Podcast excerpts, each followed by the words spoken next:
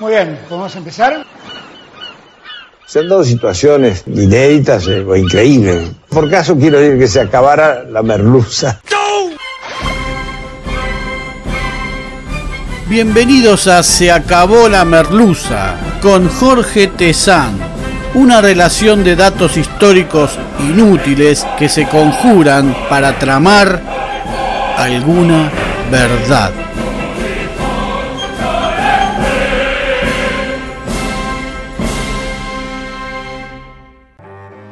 Presentamos Aramburu, ojo por ojo.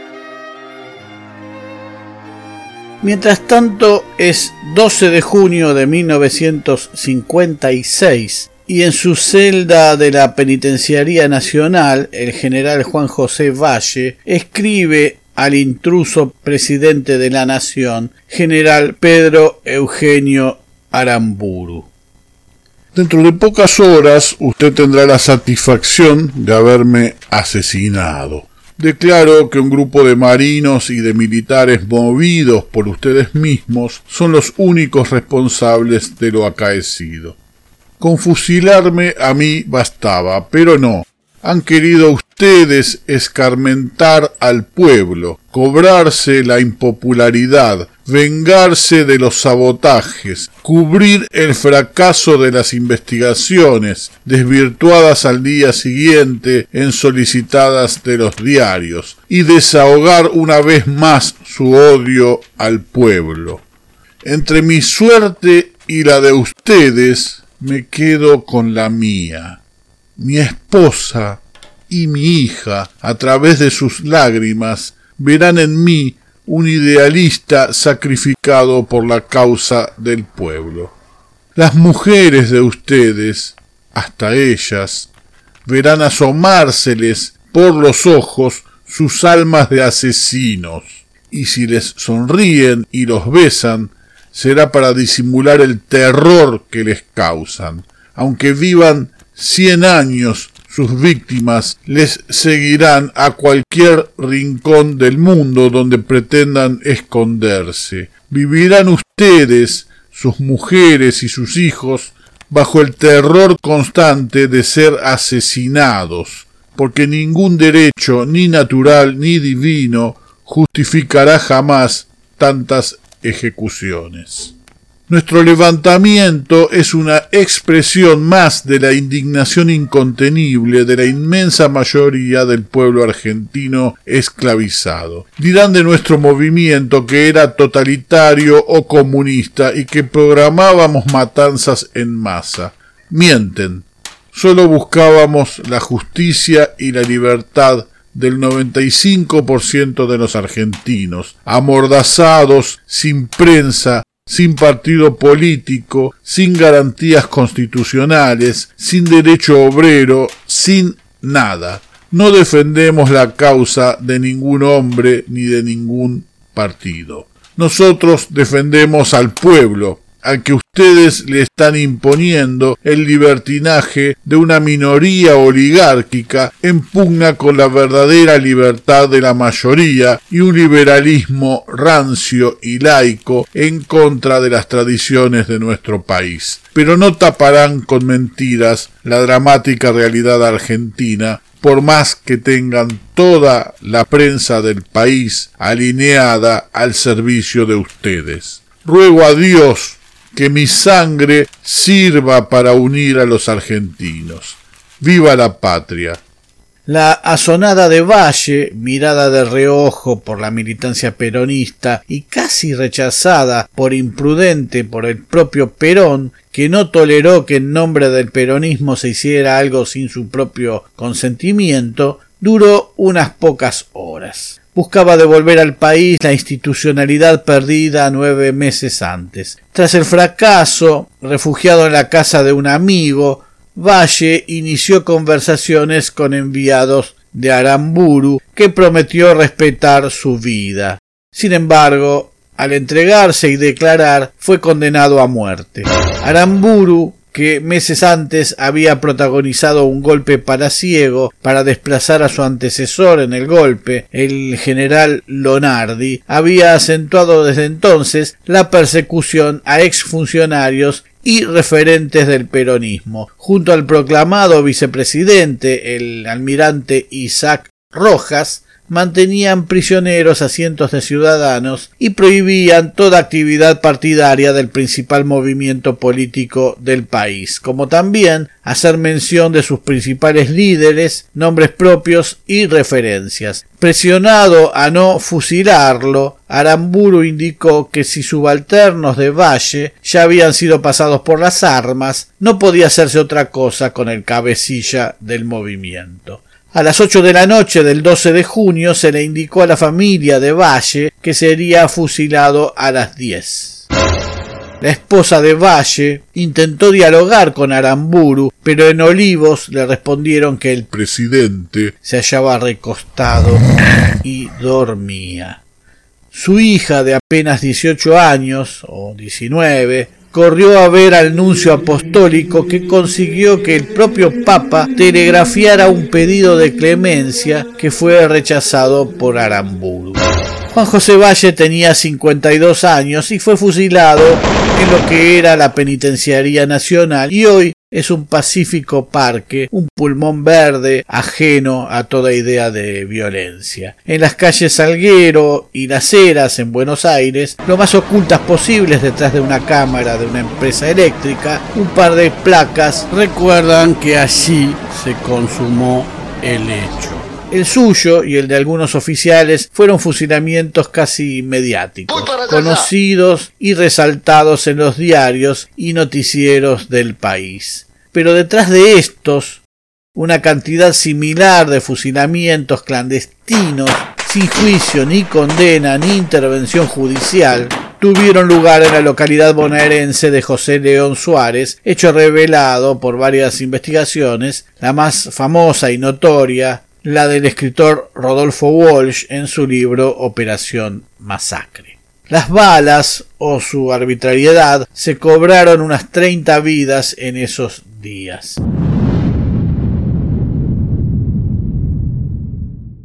Casi 14 años después, Aramburu se había reciclado.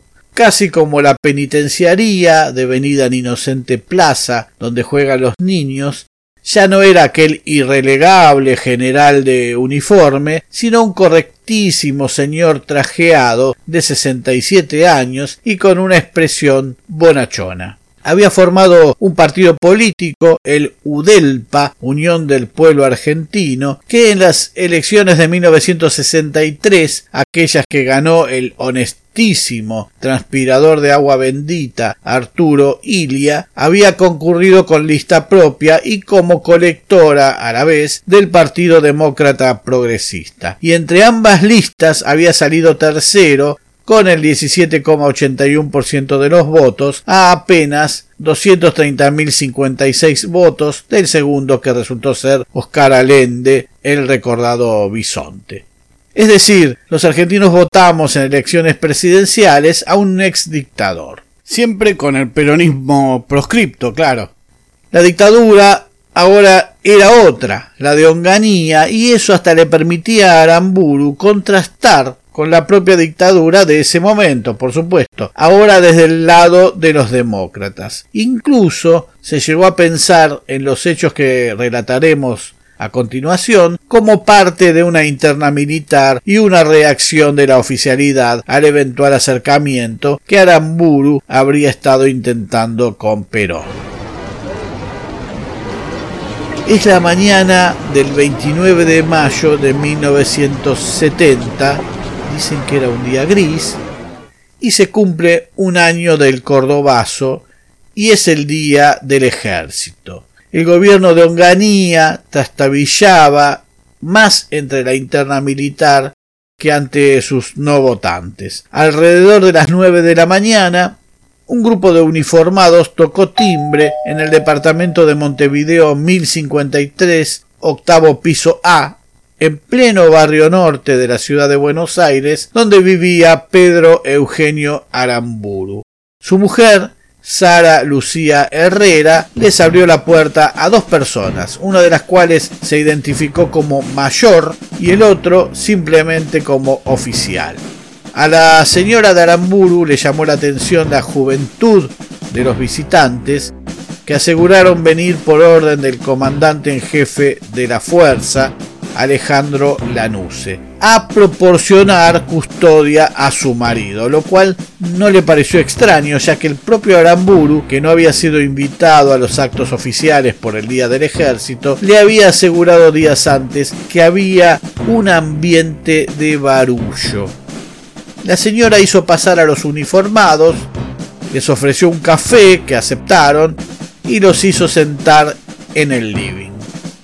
En otra habitación del departamento, un aramburu que algo había escuchado maldijo. ¿Qué vienen a molestar ahora con todo lo que tengo que hacer? y se apresuró a vestir con las ropas que llevaba la noche anterior sin haberse bañado ni afeitado aún.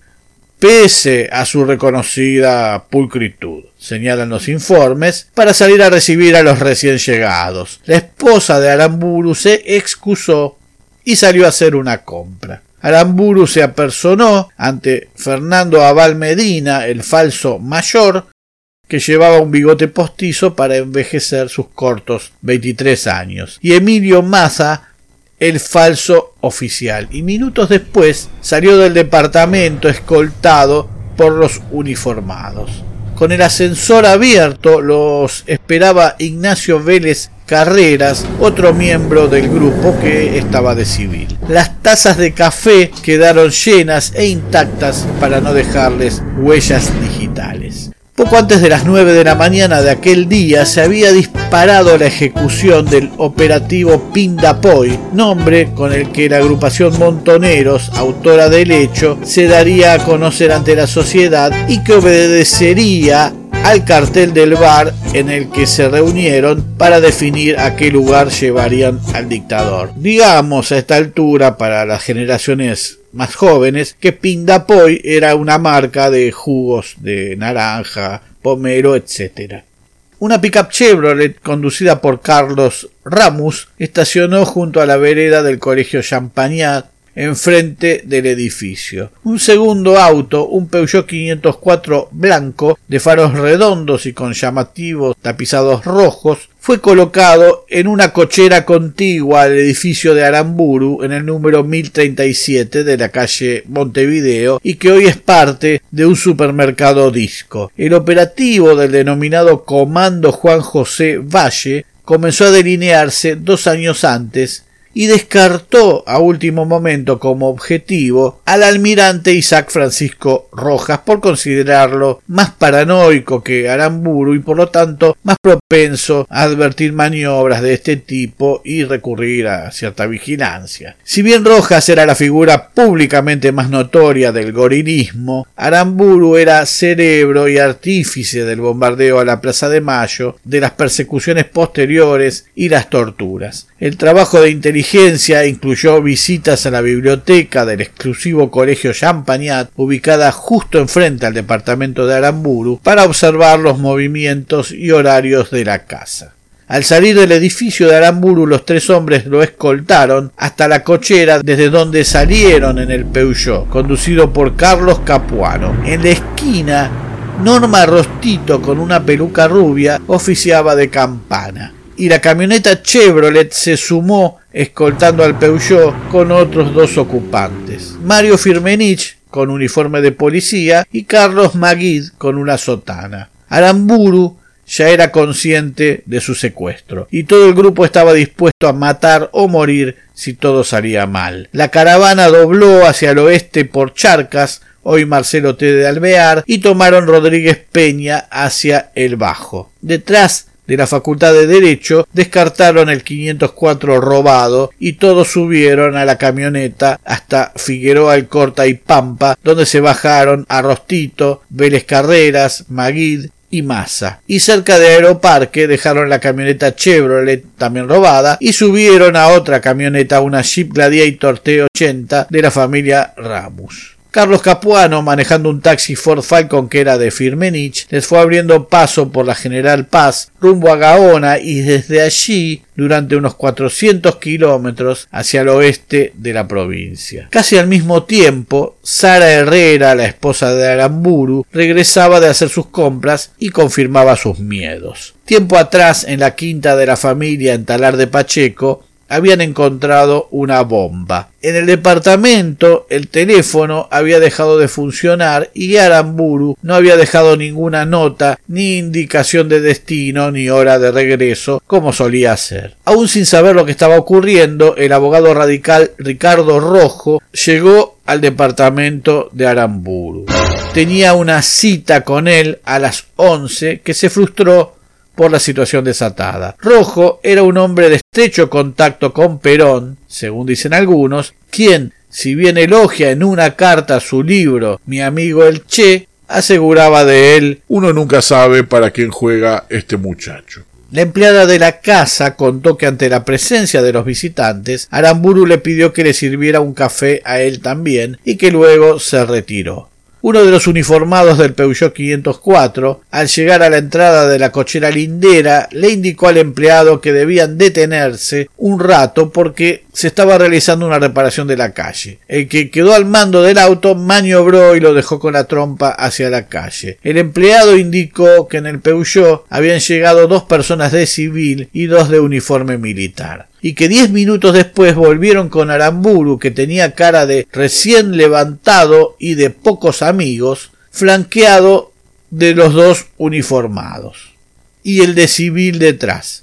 El empleado dijo que le llamó la atención que Aramburu no lo haya saludado mientras que sus acompañantes sonreían. Susana Olga Méndez, una comerciante de la zona, dijo que los uniformados llevaban al dictador del brazo pasándole una mano por la espalda, lo cual si bien no le pareció normal, lo adjudicó a la celebración del Día del Ejército. Algo similar manifestó María Isabel Olmos, empleada de una boutique vecina en la calle Montevideo, que dijo que Aramburu iba con la cabeza gacha y muy serio, que contrastaba con la cara sonriente de sus acompañantes. Convencida de que algo grave había sucedido, la esposa de Aramburu empezó a alertar más arriba hacia el círculo íntimo de su marido, pero la reacción oficial entre autoridades que participaban de actos por el Día del Ejército llevó horas. La policía llegó al departamento del ex militar cerca de la una de la tarde, mientras empezaban a cruzar radiogramas erróneos sobre búsquedas de autos. A las 12.45 se ordenó buscar un Peugeot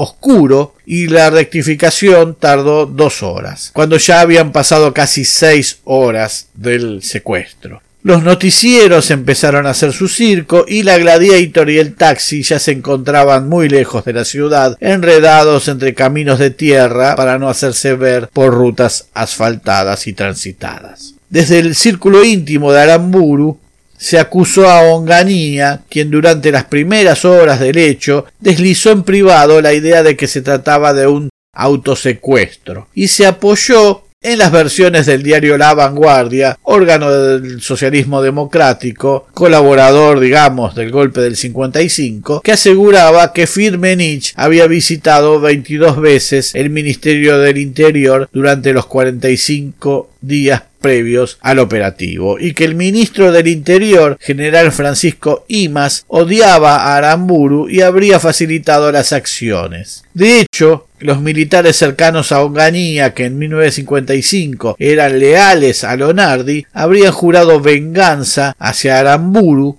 cuando éste desplazó al primer presidente de la fusiladora. Familiares y amigos de Aramburu han muerto con esta idea en mente. Sin embargo, los documentos que probarían las visitas de Firmenich al Ministerio del Interior nunca fueron exhibidos ni se pudo tener acceso a ellos. En cualquier caso, si Onganía creyó que la operación podría redundar en un beneficio personal, si sus amigos creyeron tal cosa, le erraron bastante feo. Su gobierno se desmoronó y el 8 de junio fue reemplazado por el general Roberto Livingston.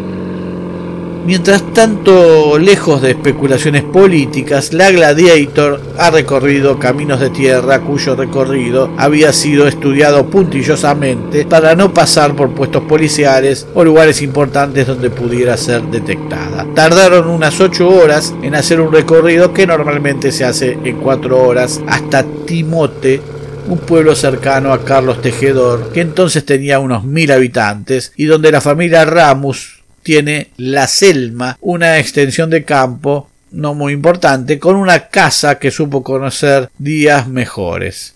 En la cabina de la camioneta vienen Firmenich y Ramus. En la caja va a Valmedina y entre fardos de pasto Aramburu. A Valmedina lleva un cuchillo que en caso de ser detectados usaría para acabar con Aramburu. En la Selma había seis habitaciones. Una de ellas tenía un sótano que resultaría protagonista en esta historia. Ni bien llegados a la casa, Abal Medina le informa a Aramburu. Usted está detenido por una organización revolucionaria peronista que va a someterlo a un juicio revolucionario. Bueno, reaccionó Aramburu. El primer comunicado de Montoneros revoluciona todo el arco político. Escuchen bien su redacción.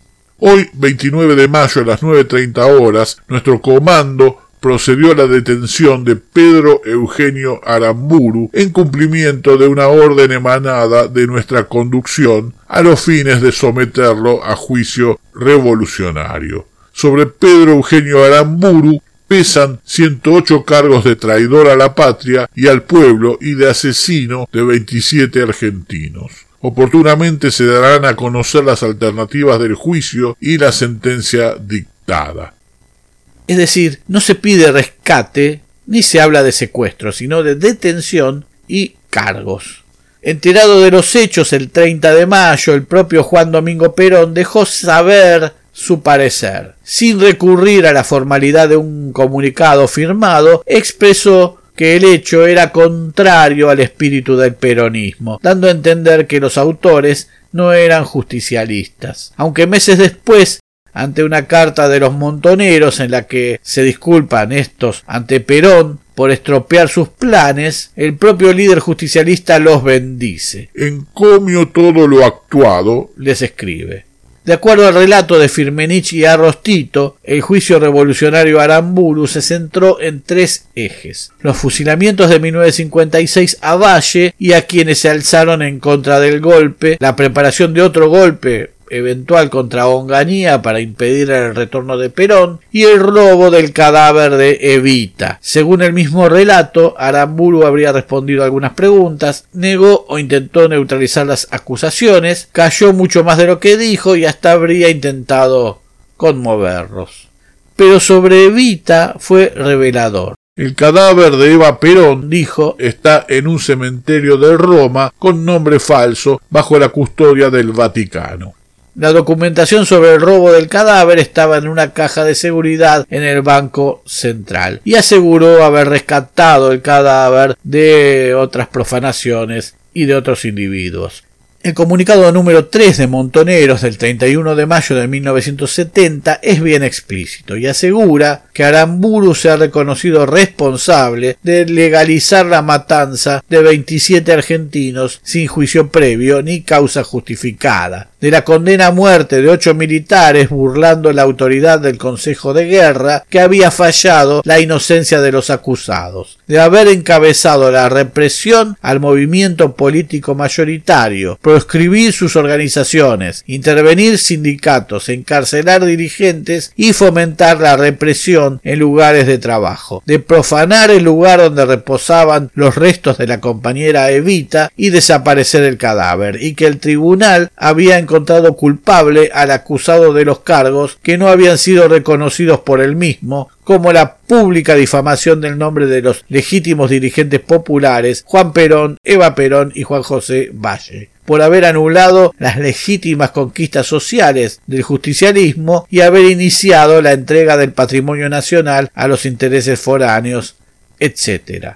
Y culmina. El Tribunal Revolucionario resuelve 1. Condenar a Pedro Eugenio Aramburu a ser pasado por las armas en lugar y fecha a determinar. 2. Dar cristiana sepultura a los restos del acusado, que sólo serán restituidos a sus familiares cuando al pueblo argentino le sean devueltos los restos de su querida compañera Evita. Perón o muerte, viva la patria, montoneros. Ahí nomás le informan a Aramburu que sería ejecutado y le dieron media hora para prepararse. Le ataron las manos a las espaldas, pidió él que le ataran los cordones de sus zapatos y uno de los captores se arrodilló ante él y los ató, pidió afeitarse y se lo negaron. Le dijeron que no había lógicamente elementos en aquel lugar. El que rechazó un pedido del Papa para evitar el fusilamiento de Valle pidió un confesor y también se lo negaron. Le dijeron que los caminos estaban vigilados. Lo llevaron al sótano que tenía una de las habitaciones, le vendaron los ojos, le pusieron una media en la boca y lo apoyaron a la pared de frente a los ejecutores. Ramus salió a distraer a eventuales vecinos, Firmenich comenzó a golpear una morsa con una llave para disimular el ruido de las balas. General, vamos a proceder, le habría dicho a Val Medina. Proceda, habría exclamado Aramburu sin que sepamos cómo lo dijo con una media puesta en su boca. A Val Medina le disparó al pecho con la 9 milímetros, después hubo dos tiros de gracia, uno con la misma arma y otro con una 45, por lo cual algunos infieren la participación de otro tirador cuyo efecto en la historia es nulo, salvo para asumir la puntillosidad de evitar dejar escapar aunque sea a uno. No sabemos cuántos tiradores, en cambio, mataron a Valle. Y es por aquí cuando empiezan a aparecer ciertas ideas que se pretenden de este tipo de relatos, que son usuales en este tipo de relato y se demandan en este tipo de relato, y es que se condene la violencia de un grupo armado que por sí mismo se arroga el poder y en nombre de ciertos principios pretende imponer sus ideas, olvidando que ante todo y como todo otro presupuesto, hay otro grupo armado que ya se ha arrogado el poder, ha desplazado a los mandatarios elegidos en lícitas elecciones y de acuerdo a las normas constitucionales y en nombre de ciertos principios que no sabemos, ejerce sus ideas de terror, secuestrando, fusilando y evitando toda expresión de libertad de millones de personas, y sobre cuya violencia cotidiana no solo no se pide condena alguna, sino que se naturaliza la misma como una vulgar toma de rehenes. A la pregunta ¿Quiénes son los montoneros para secuestrar, matar y todo eso? Debe anteponerse la otra pregunta. ¿Quién era Aramburu para hacer lo mismo? El relato de la muerte de Aramburu parece un vía crucis al lado del de Valle, que suele ser narrado como un trámite veloz institucional que desdeña aún la intervención papal. Aramburu es referido como el presidente o expresidente provisional de la nación, un cargo inexistente e inventado. Si ustedes escuchan este relato, Aramburu es pulcro, saluda a sus vecinos que lo conocen, es un hombre de fe, su mujer es buena anfitriona, recibe a invitados de buena fe. Firmenich, Abal Medina, son fríos, arteros y calculadores. El relato de la muerte de Aramburu es cruel. El relato de la muerte de Valle es el acceso del ciudadano a la información pública. Pero, ¿cuál es la diferencia? Uno tuvo un juicio no público, irreprochable. El otro ni siquiera lo tuvo, pese a contar el Estado con los medios para hacerlo, aun con condenas previamente escritas. Pero, ¿qué autoridad y legitimidad tiene un juez de la nación que ha jurado en nombre de la Constitución para ejercer la justicia sin la vigencia de la misma Constitución que lo ha nombrado? ¿Qué autoridad tiene un juez que en ausencia de la Constitución ha jurado en nombre de estatutos pseudolegales transitorios y no de acuerdo a las leyes de la nación para ejercer la justicia. ¿No queda su autoridad a la altura de cualquier iluminado que pretenda ejercerla? Se llame montonero o repositor de supermercados vea y se sostiene intentando una justificación que un grupo armado intentaba apoderarse de las instituciones de la República para imponer una ideología decididamente marxista. Bien, ¿Desde cuándo sería lícito dar un golpe de Estado, violar el devenir de la Constitución para imponer una ideología decididamente de extrema derecha o del signo que sea, como ha sucedido tantas veces? ¿Y por qué ciertas mayorías suponen que el único camino es legitimar ese poder de facto hasta que el propio capricho de ese poder, que no obedece a ley alguna y solo el capricho de ese poder, proponga salir de esa situación. ¿Y por qué suponemos que ciertas instituciones como el ejército y no, por ejemplo, los bomberos voluntarios de Chascomús o el club de fans de Abel Pintos tienen una especie de derecho especial a hacerse del poder en ciertas circunstancias. Porque si el presupuesto es contar con la sumisión de todos los ciudadanos a la ilegalidad de un golpe, es posible que algunos ciudadanos no lo acepten y decidan actuar ante un poder que no tiene un miserable papel que lo autorice más que la propia fuerza. Y aquí sí que con toda autoridad el artículo 21 de la Constitución Nacional establece que todo ciudadano está obligado a armarse en defensa de la patria y esta Constitución dice textualmente. Y esto no entra en riña, como sostienen algunos, con el artículo 22 que dice el pueblo no delibera ni gobierna sino por medio de sus representantes y autoridades creadas por esta Constitución, porque se supone que esos representantes y autoridades han sido desplazados o reemplazados ilegalmente por una figura también ilegal, lo cual remite a la necesidad de defender la Constitución. ¿No es terrorismo fusilar clandestinamente en una localidad lejana del conurbano sin aviso, sin juicio previo ni condena y utilizando las armas y el poder omnímodo del Estado al que le sería mucho más fácil someter a los supuestos reos a la ley y sacarse el problema de encima? El cuerpo de Aramburu apareció en el sótano de la habitación de Timote tiempo después, el 16 de julio de 1970. Ricardo Grassi, exdirector de El Descamisado, es quien transcribió el relato de la muerte de Aramburu en la nota a Rostito y Firmenich, y si bien casi pide disculpas por haberlo hecho estúpidamente, y hasta habla de venganza, término que a mí no me parece apropiado para el caso, afirma Si no hay justicia no queda otra, o la justicia te restablece tu dignidad, o estás forzado a restablecerla por tu cuenta. Eso no quita que su muerte, la de Aramburu, fuera un hecho trágico. Toda muerte es trágica del lado que sea. Muchos críticos de estos tiempos de los juicios por hechos de lesa humanidad, auxiliados por la liviandad de pensamiento a la que se exponen por consumir los medios, cuestionan que los montoneros no fueron juzgados y que por lo tanto solo conocemos la mitad de la verdad. Peor aún, aseguran que hoy nos gobiernan sus hijos, que están libres como si una eventual condena debiera ser hereditaria. No es cierto que los montoneros no hayan sido juzgados, muchos fueron incluso condenados, pero tres cosas atentaron contra el cumplimiento de sus condenas. Una y principal es el propio cumplimiento de sus condenas, es haber salido, eh, haberse cumplido el plazo de la condena. Pero la primera el indulto de Cámpora del 25 de mayo de 1973.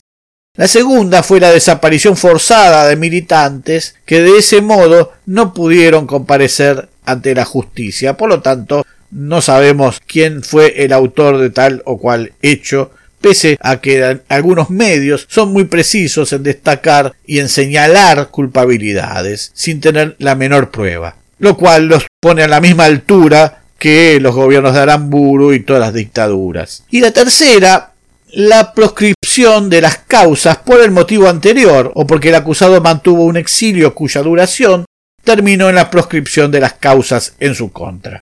No obstante, de todos los actuantes en el arresto a Aramburu, Solo dos permanecen con vida, Mario Firmenich e Ignacio Vélez Carreras. El resto no sufrió súbitas enfermedades, ni se murieron en la pandemia, sino que el aparato represivo del Estado, lejos de detenerlos para llevarlos a juicio, optó de una u otra manera, según el caso, por un exterminio que nos privó el poder verlos ante el accionar de una justicia que tampoco era precisamente independiente. Hubo un juicio por el caso Aramburu en el que cada uno de los juzgados tuvieron una condena de acuerdo a su grado de participación en el asunto pese a que muchos creen que el juicio es a una institución llamada Montoneros y que por lo tanto merecen perpetua todos los participantes, en un hecho lo cual es una falacia. Vélez Carreras recibió una condena en suspenso. Firmenich había huido, Abal Medina, Massa y Ramus ya habían caído bajo las balas de la represión. Otros cayeron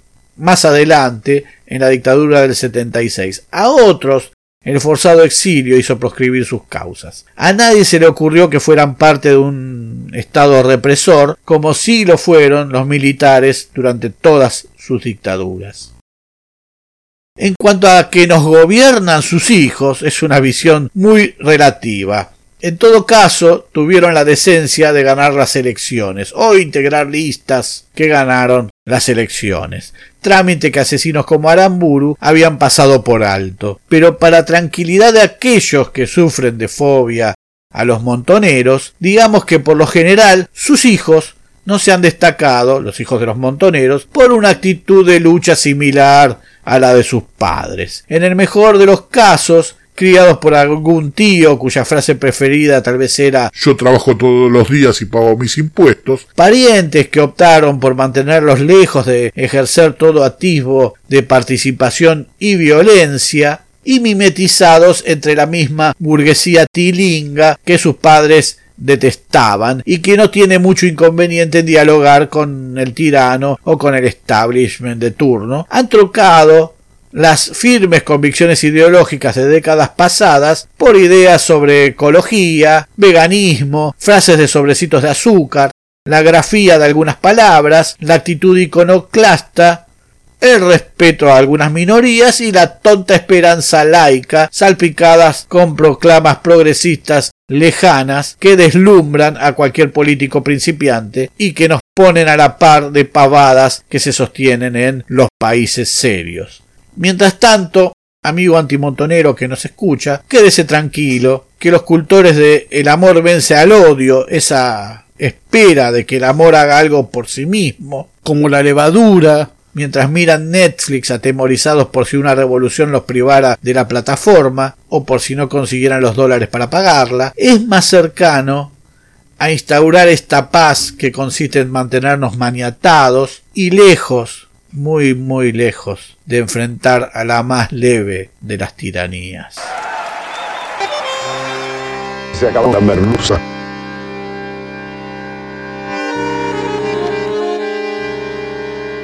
Estás desorientado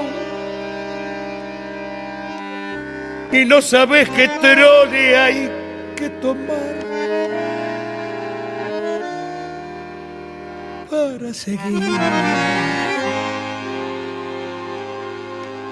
Y en ese desencuentro con la fe, quieres cruzar el mar y no podés.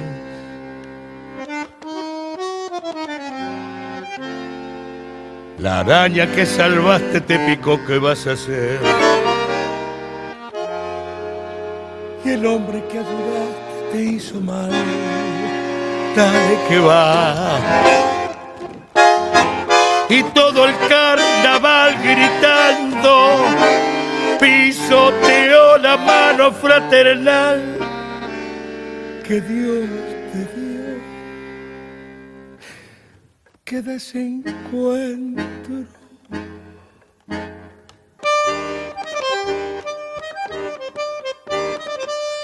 Si hasta Dios está lejano sangrar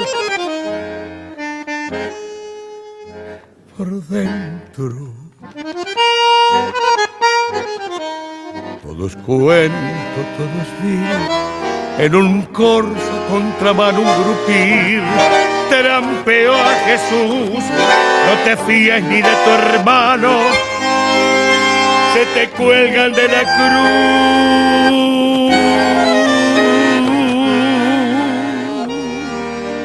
Pronto nuevos capítulos de Se acabó la merluza. Se acabó la merluza es idea, redacción, recopilación y hace lo que puede Jorge Tezán. Muchas gracias. Con ternura y el amor te devoró de atrás hasta el riñón. Se rieron de tu abrazo y ahí nomás te hundieron con rencor todo el Amargo desencuentro porque ves que es al revés. Creíste en la honradez y en la moral que tú pides. Por eso, en tu total fracaso de vivir,